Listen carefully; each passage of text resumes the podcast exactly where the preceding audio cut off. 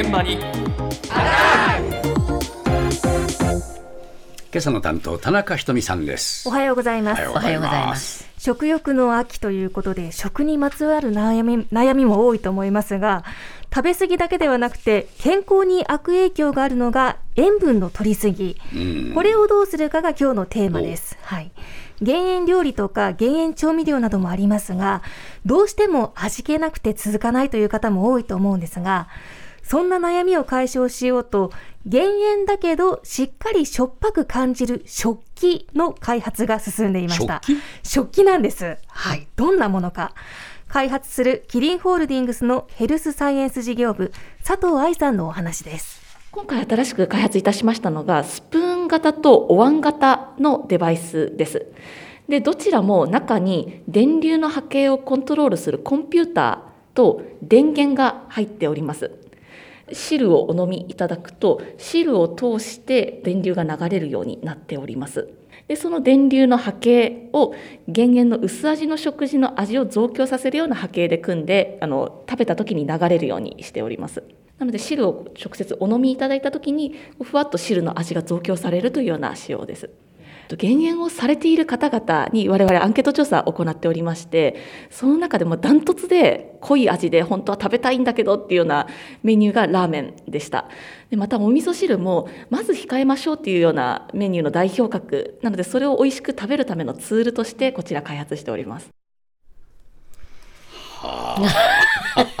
電流が流れます と聞くとびっくりするんですけれども、こちら電気ビリビリでしょっぱく感じるのではなくて、しっかり味が変わるメカニズムがあるそうです。エレキソルトという名前の食器で、キリンが明治大学の宮下芳明教授と共同で開発しました。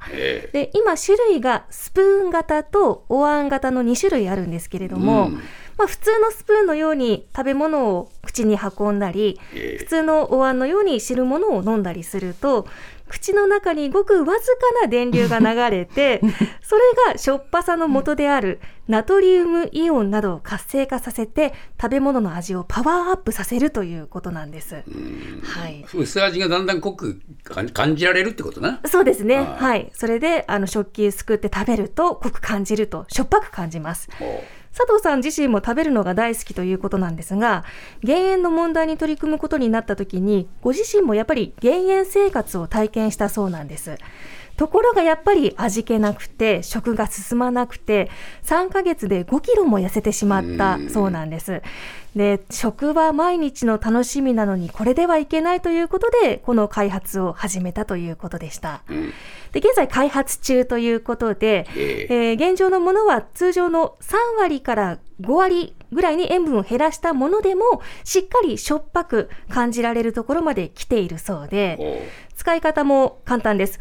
お椀の場合は、器の底の部分が電極になっていて、そこに指が触れればスイッチがオン入ります。ということなんですが、本当にそんなに簡単に味が電流で変わるのか、実際に体験してきました。電極が手に触れずにお椀の側面を持つことで、まずは減塩そのままの味を確かめられるということですね。では、お味噌汁いただきます。インスタントの減塩ですがやっぱり物足りないですね。味が薄い。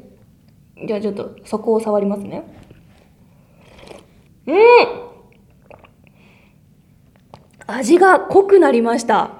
すごいしょっぱい。しょっぱさもありますしうまみが増したというか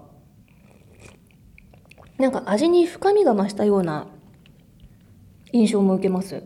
うん。うん。これです私の知ってるお味噌汁は。なんだかい。ちょっと乗せられてないか？ちょっと私の表現不足で嘘っぽく聞こえちゃったかなっていうのも あるんですけどこれ実際に、コマーシャルみたいだぞ乗っちゃってる感じしました？でも本当に私も期待はしてなかったんです、ですがあのそこに触れた瞬間に確実に味が濃くなりました。これはっきり分かりました、うん、でパワーを4段階で調整できる仕組みでまずレベル2低いもので体験したんです、うん、これでもかなり味が濃かったのでレベル1まで落としまして、まあ、私にはそれでも十分かなと。はい。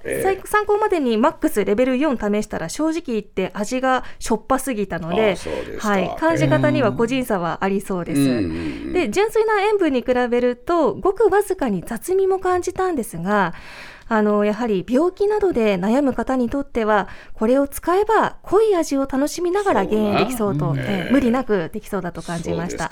ええ。えで今後さまざまなユーザーで実験を行って来年の発売を目指していくそうです。これから発売なのね。これから、はい、来年になるそうです。というわけで、登場まではまだちょっと少し時間かかりそうですが、今すぐ減塩生活に慣れたい、あるいは機械に頼らずに減塩したいという人はどうすればいいのか。はい、これには、出し活という方法が今話題になっています。福岡県宮山市にある工藤内科の副院長、工藤明さんに伺いました。その味覚自体をリセットするという方法です。